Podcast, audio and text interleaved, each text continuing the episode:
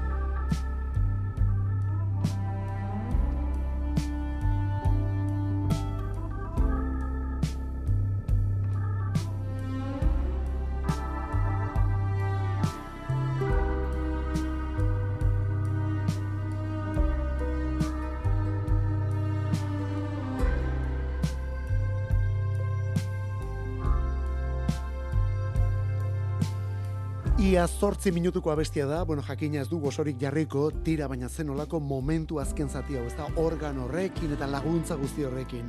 Izan ere, Pink Floyd taldeak hainbat gauza ditu, esperimentazioa du, ideologia du, egundoko musika gaitasuna, eta instrumentu virtuosismoa ere bai. Eta horrez gain, Pink Floyden diskoak ezagunak dira, beren soinu kalitatearen gatik ere. Eta Watersek horri eusten dio oraindik ere, Roger Watersek horri eusten dio, ikusi egin behar dela delako, bueno, betu esan da, entzun egin behar delako, oraindik ere ze soinu duen The Dark Side of the Moon Redux delako honeke. Ze nolako soinua.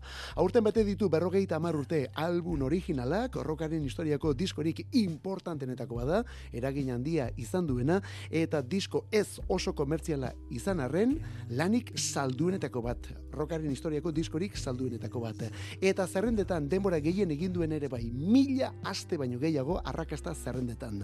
Laurogeita bostean utzi zuen Pink Floyd Roger Watersek, eta orain berak berekisa onela ber irakurri du orduan diskoa. Gaur bertan argia ikusi duen diskoa. Honen izena The Dark Side of the Moon Redux.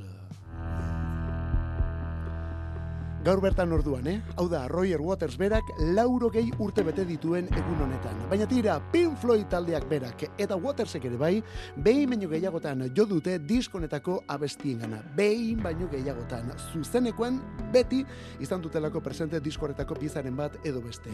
Roger Waters, esate baterako orain, Roger Waters, ja bera bakarka, lauro gehi, ez lauro gehi markatu, bi mila eta emezortzian Amsterdamen beste kantua moldatzen, honen izena Time denbora.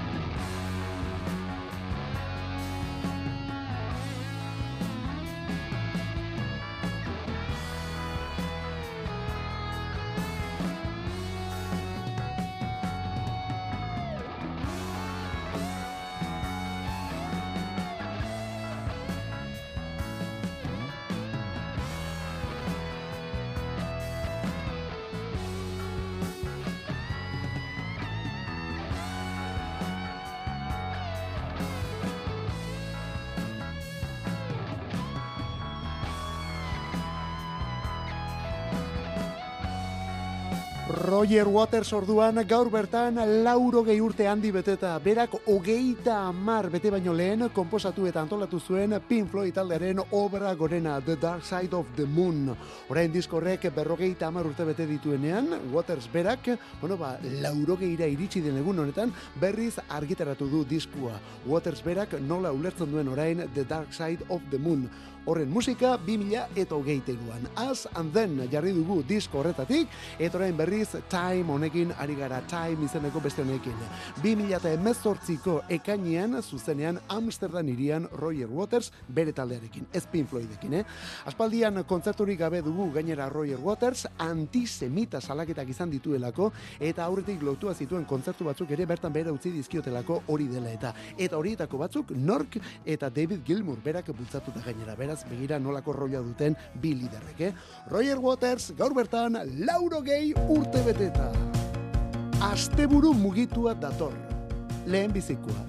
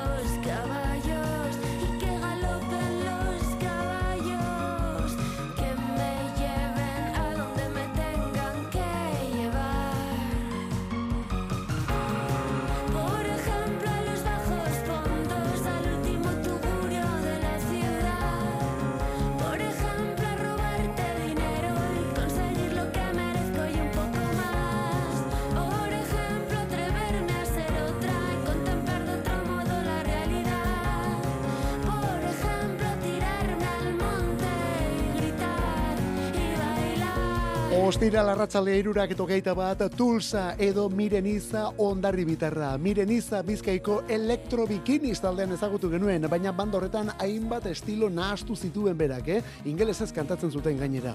Hori bai, mil urte honen hasieran banatu egin ziren, eta handik aurrera neska batzuk, beste talde eta egitasmo batzuetan ikusi ditugu. Miren Iza Tulsa delako honetan. Miren Iza Tulsa da orduan. Bera da gainera, bakarlari bide gehien egin duena. Haietatik bide gehien egin duena. Sei estudio lan, eta orain zazpigarrena iragarri duelako. Amadora, hori da diskoaren izena. Aurten etorriko omen da Amadora delako hori.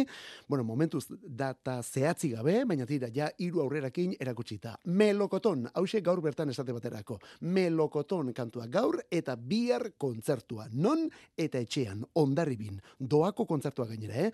Bihar fenomena jaialdiaren zortzigarren edizio ospatuko delako Gipuzkoako kostaldeko herri horretan ondarribin fenomena jaialdia. Eta bertan arituko dira Tulsa eta Tulsarekin batera Biznaga, Tok eta Chill Mafiako Kiliki, Dani Llamas eta Txabalan ere bai. Bi erreguerdiko amabietatik aurrera orduan, ondarribiko kirolkaian esan bezala fenomena jaialdia. Bertan Tulsa hori bai dela benetako fenomena. Eta horrekin batera ondarrun, beraz, Gipuzkoako kostaldetik Bizkaiko kostaldera jauzi edo salto eginda, ondarrun asteburu osoan, gaur bihar eta etzi, marabili sormen festivala. Plater nagusia, bihar bertan behiko zinin. Plater nagusia, bihar bertan behiko zinin. Gaueko amaretatik aurrera. Bertan Belgrado, Biba Belgrado, eta Belako mungiarrak ere bai. Unelako kantuekin gainera.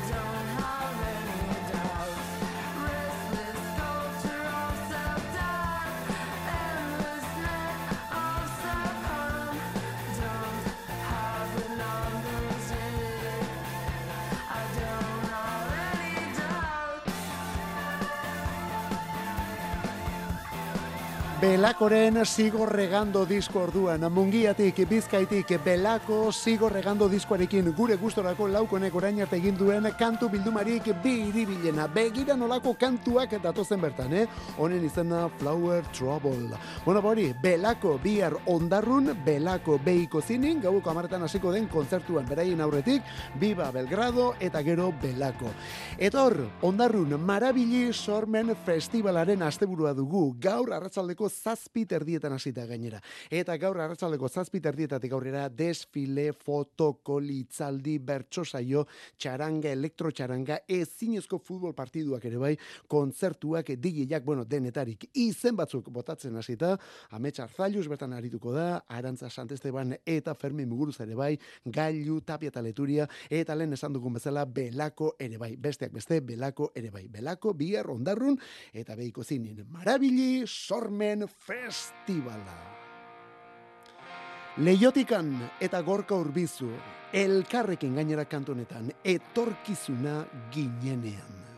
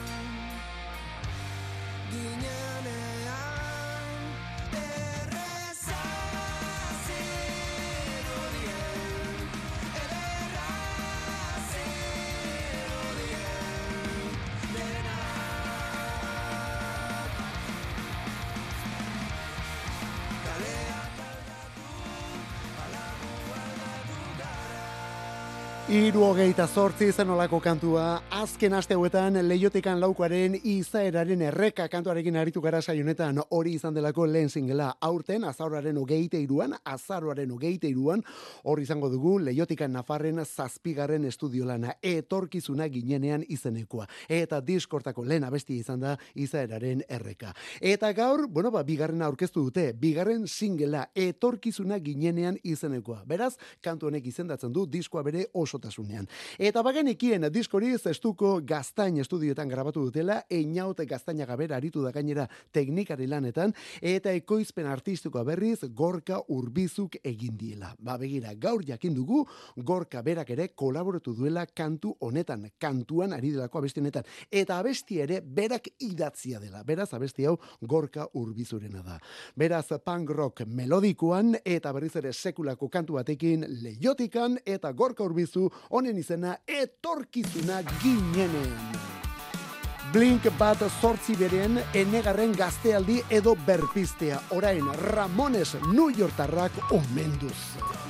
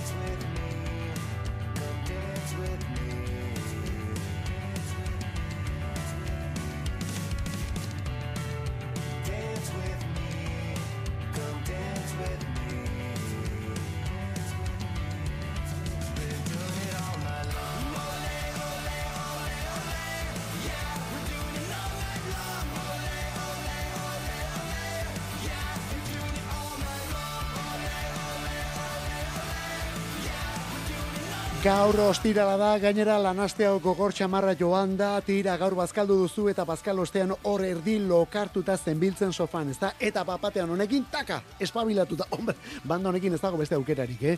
Hau, blink bat sortzi bida, baina kontuz, blink bat sortzi biren formaziarik autentikoena. Tom de Launch berriz ere kantuan eta gitarran, Mark Hoppus bajuan eta gure kantuan, eta Travis Barkerren bateria benetan ikusgarria. Blink bat sortzi bi, berriz ere bere garairi aldirik onenera itzuli delako orain. Lehen aldiz, 2008-tik iru hauek elkarrekin. Eta hori ospatzeko disko berri bat prestatu dute, One More Time izanekoa, One More Time. Beste behin esango dugun ez da, berriz ere. Edo Euskal Herriko mendebaldean esaten den bezala, ostera edo ostabe ez da, blink bat sortzi bi orduan. Eta kontuz, diskoarekin batera bira. Espainia eta Portugalen ibili dira azken egun hauetan, urriaren bian Lisboan aritu ziren, iru eta lauan berriz, Madrid eta Barcelonan. Eta orain, Paris falta zaie inguru honetan, beraz, astelenerako planik ez baldin mozu, taka, hor daukazu kontzertu, eh? Astelenean Parisen arituko direlako Blink bat sortzibi. Eta gaur kantu berria oso punk pop datorkigun abestia gainera. Dance with me, egizu dentzan nirekin. Eta honen videoklipean, Ramones irakaslei eginda egindako omenaldi benetan bitxia ere bai.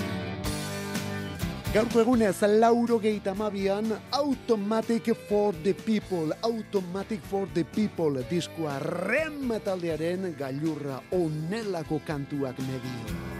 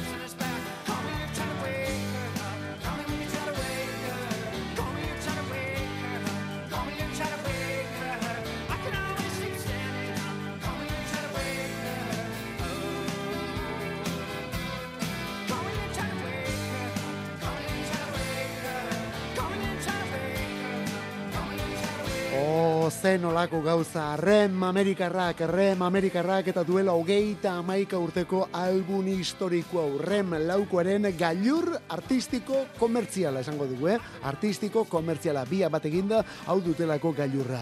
Automatic for the people izanekoa, hori lauro geita maabian. Eta lauro geita maikan, urte bete lehenago, egundoko arrakasta eman zien out of time, diskoaren urrengoa izan zen hau. Eta disko arrakastatxu baten urrengo lana, beti ere komplikatu izaten da. Bueno, ba, honekin, aurrek hori goiti bera gainditu zuten, batez ere musika kontuetan. Lauro geita mabiko urriaren seiko album honetakoak dira Man on the Moon abestia, Everybody Hurts balada ere bai, Drive, Night Swimming, eta nola ez guk hemen jarri dugun The Sidewinder Sleeps Tonight, Afrikar, hau ere bai, Afrika rukituan, rem taldekoak. Rem, Automatic for the People, o geita amaika urte. Atzoko kantu kontari neme presente izan baldin mazinen, hau atzu ere jarri genuen eta bere ezagutuko zu gainera, eh? Orain bersio berrituan erakutsi dutelako kantu hau. Morgan, Madrid darren piezarik txalotuenetako bat bada Sargento de Hierro. Orain, zuzenean, eta beraik batera Kike González. No olvidar tu nombre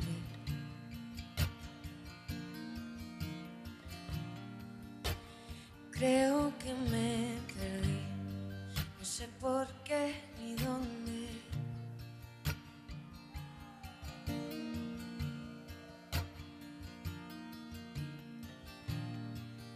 Tengo nubes en los ojos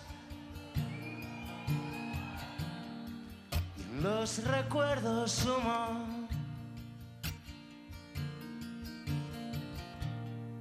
Tengo los pies rotos y en la garganta un nudo.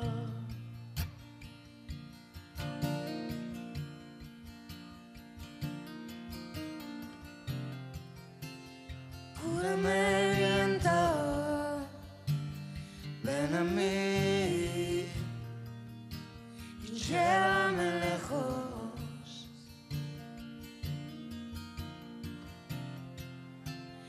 Cúrame tiempo, pasa para mí. Sálvalos a ellos, sálvalos a ellos.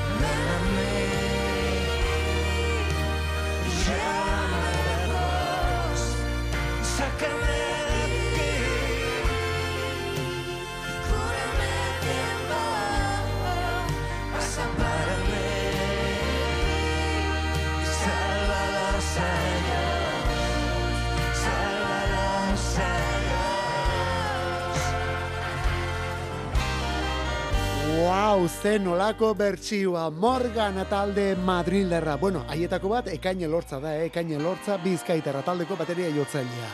Morganek apustu handi bat jarri zuen mai gainean aurtengo urtarrilean. Madrilgo eskenatoki nagusia bilakatzen ari den We Think jendez eta musikaz betetzea. Etori urtarrilaren hogeita baterako egin zuten plan orduan. Zita urtarrilaren hogeita baterako. Morgan, soka laukote bat, abesti honetan entzun dugun bezala brass edo metal talde bat ere bai, eta The Golden Family irukotea koruetan hartuta. Eta gero Kike González eta Alejandro Ovejero ilustren parte hartzeekin. Bueno, ba, han gertatutakoa orain disko irukoitz batean jaso dute. Disko irukoitz batean. Kontuz, biniloan bakarrike. Eta oraindik ere kontuzago, kontzertuetan soilik salduko dutelako diskori. Ez dute dendetan eta beste inon jarriko. Bakarrik beren kontzertuetan. Hemen hala ere, albiste ona daukagu. Euskal Herrira ere badatoz eta berehala. Hogeita iru honen bukaeran eta hogeita lauren hasieran. Gizonetan. Abenduak hogeita iru Bilboko Santana hogeita zazpin. Gero abenduaren hogeita zazpian Donostiako Victoria Eugenian. Eta gero hogeita lauko otsailian gizonetan. Amarrean gazteizko Jimmy Jassen eta amaseian iruñeko zentralen. Morgan and the Golden Family Live at We Think Center. Hori da diskoaren izena kantu anoski Sargento de Hierro. Sargento alde batera utzi eta komandante jaunaren bilagoaz. Berak abesti honetan dena gezurra dela dio, baina hau egia biribila delako. Gaur bete ditu, hogeita bost urte, Manu Txaoren lehen bakarlanak, Clandestino, Esperando la última ola diskoak. Clandestino, Desaparecido, Welcome to Tijuana, La Despedida, Bongo Bong, bueno, zerrez. Mentira lo que dice, mentira lo que da, mentira lo que hace, mentira lo que va. Mentira la mentira, mentira la verdad, mentira lo que cuece bajo la oscuridad.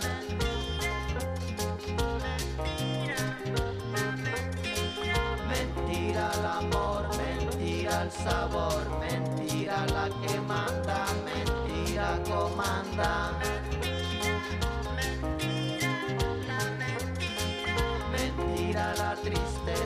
Cuando empieza, mentira no se va, mentira, mentira.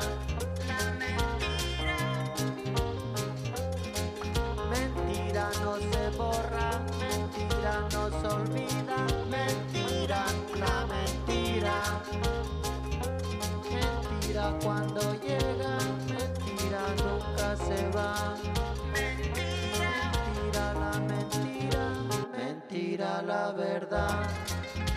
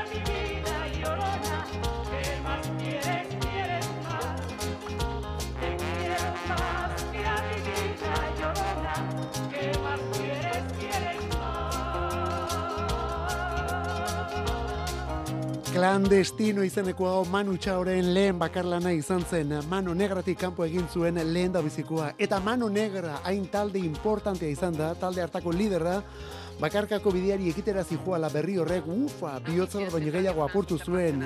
Baina tira, aurreko asteetako kontu horiek berehala desagertu ziren, Manu Txaok batzuelako eskutuan alako karta berezi bat eskuartean, ezta? Mano Negran kide izan zituen batzuekin eta beste musikari batzuen alboan aurkeztu zuen Clandestino izeneko lehen disko hau. Album erabat irekia. Mano Negra baino askoz irekiagoa. Ez agian Mano Negra bezain rockeroa, baina hemen ere bada rock musikarik. Hori bai, horrekin batera herri musika pilua. Eta den den dena Manu Txaoren filtro edo galbaetik pasatuta. Lauro geita amarreko amarkada bukerako maixu lanetako bat. Gaur bertan, hogeita bost urte beteta, clandestino diskua. Eta hemen ere bada mestizaiarik, ua, zen olako gauza gainera, urbanoa eta Mexiko nahaztuta. Guzti hori, siempre ocuparme kantu honetan.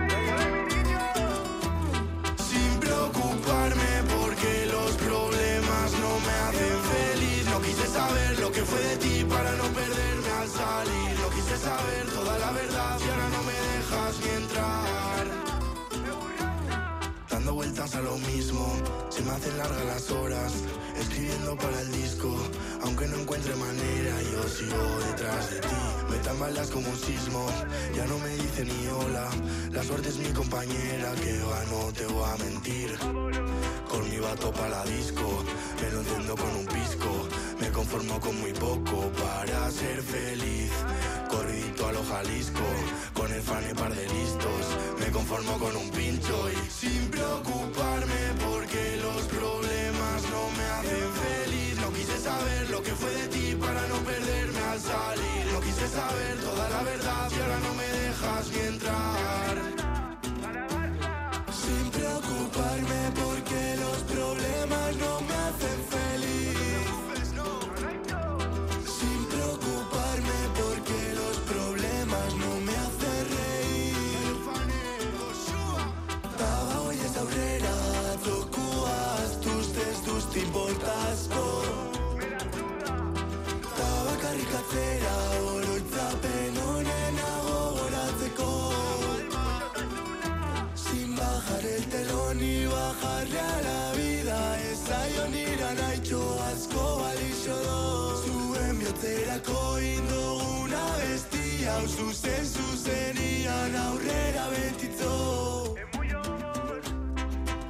Tapa la disco. Me lo enciendo con un Winston. Zurekin ez dobi errasko Pozik egoteko Lasterketan goiez bizkor Berriro ederra ino Estoy bien conmigo mismo Y sin preocuparme Porque los problemas no me hacen feliz. No quise saber lo que fue de ti Para no perderme al salir. No quise saber toda la verdad Y ahora no me dejas ni entrar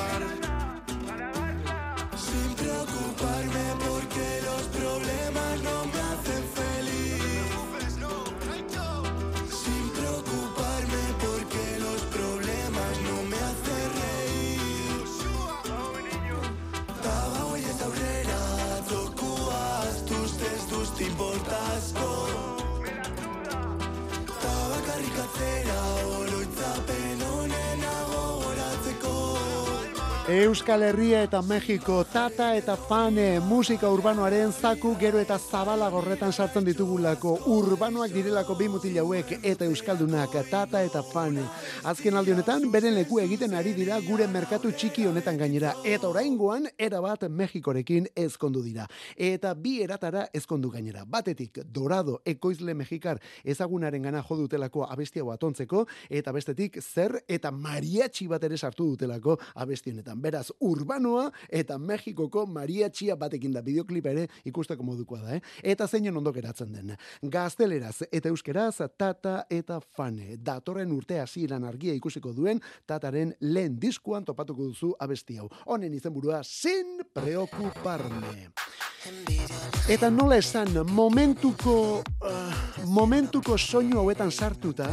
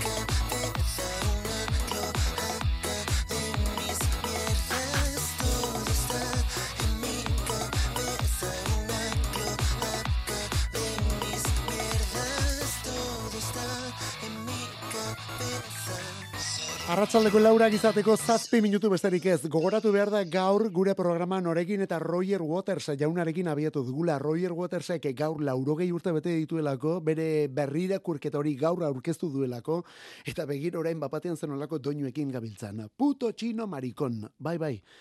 Puto txino marikon. Belarrira alamoduz jotzen du, baina da bere izen artistikoa. Puto txino marikon. Gainera horrela dena jarraian idatzita, eh? Eta guri belarrira gogor jotzen baldin badigu, zer egin gote dio berari horren bestetan horrelakoak jasan beharrak. Txenta txai txen, hori delako bere izen abizen sorta, txenta txai txen. Gainera ekialdeko begi txiki horiek baditu, baina bera Taiwangoa da, eh? Taiwangoa. Hogeita amabi urte ditu mutilonek, eta Madrilen bizi da. Arkitekto eta musikaria. Eta artearen arlo bat baino gehiago landu izan duena azken urte hauetan. Batez ere musika, baina gainontzekoak ere bai. Puto txino marikon izenpean gainera musika munduan. Jarraian idatzita, eh? Gaur abesti berria, soy un idiota. Bueno, ba ikusten duzu bere izen eta izenburuak denak horrelakoak direla. Hauxe da gure mutila, pasada de moda. Bueno, hori kasu honetan bere disko berriaren izenburua. Kantu kontari. Musika Euskadi irratian. Arratsaldero egiten dugu iruretatik lauretara. Astelenetik ostiralera zure arratsaldek badute soinu bandarik. Eta EITB nahieranen sartzen bazara, eguneko hogeita lau orduek ere bai. Kantu kontari. Euskadi irratia. Podcastetan.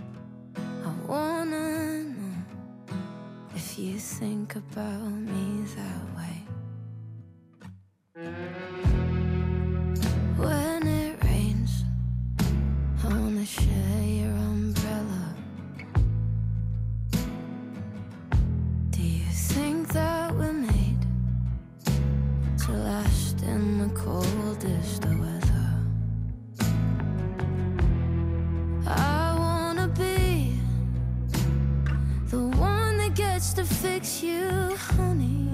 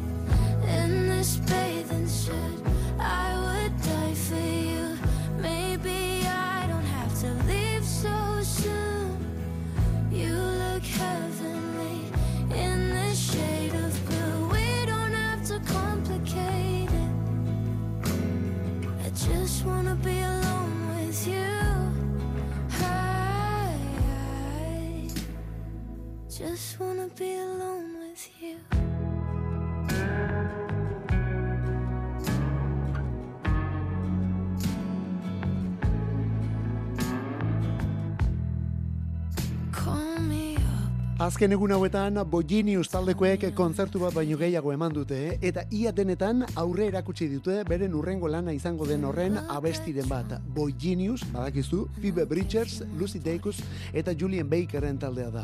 Aurten, martxoaren hogeita maikan plazaratu zuten lehen album handia, hain zapore ona utzi duen The Record, orain zuzenean erakusten ari dira diskori, eta tira horrekin batera beste epe baten iragarri dute lau kantuko The Reset izenekoa. Iragarri bai, e, baina abestiak kontzertuetan eta telebistako saioetan bakarrik erakusten dituzte. Datorren astean, datorren ostiralean jasoko omen dugu The Rest izeneko kantu bildum hori, lau abesti berri. Eta estil horretan gaur aurre hartu die Holly Humberstone kantari ingelesonek. Hau Holly Humberstone delako. Disko osoa honek ere datorren astean, baina hau gutxienez, ari da kantuak mai gainean jartzen eta zen olakoak gainera. Berriena honako hau Kissing in Swimming Pools, Kissing in Swimming Pools, Holly Humberstone. Eta datorren ostiralean diskua Paint My Bedroom Black, gela beltzez margotzeko prest. I just wanna be alone with you. I Ostirala da eta ostira lukituan aritu gara. Zuen mezuak ere horrela etorri dira. Eskerrik asko benetan eta hor entzuten egontzareten noi. Mezuri bidali gabe baina entzuten ere egontzareten noi, bueno, bezarka destuak ere bai. Kantu kontari Euskadi Ratia musikeroak bagoaz astelenean berriz ere buelta. Ondo izan probesto asteburua zeure itxuren ibili.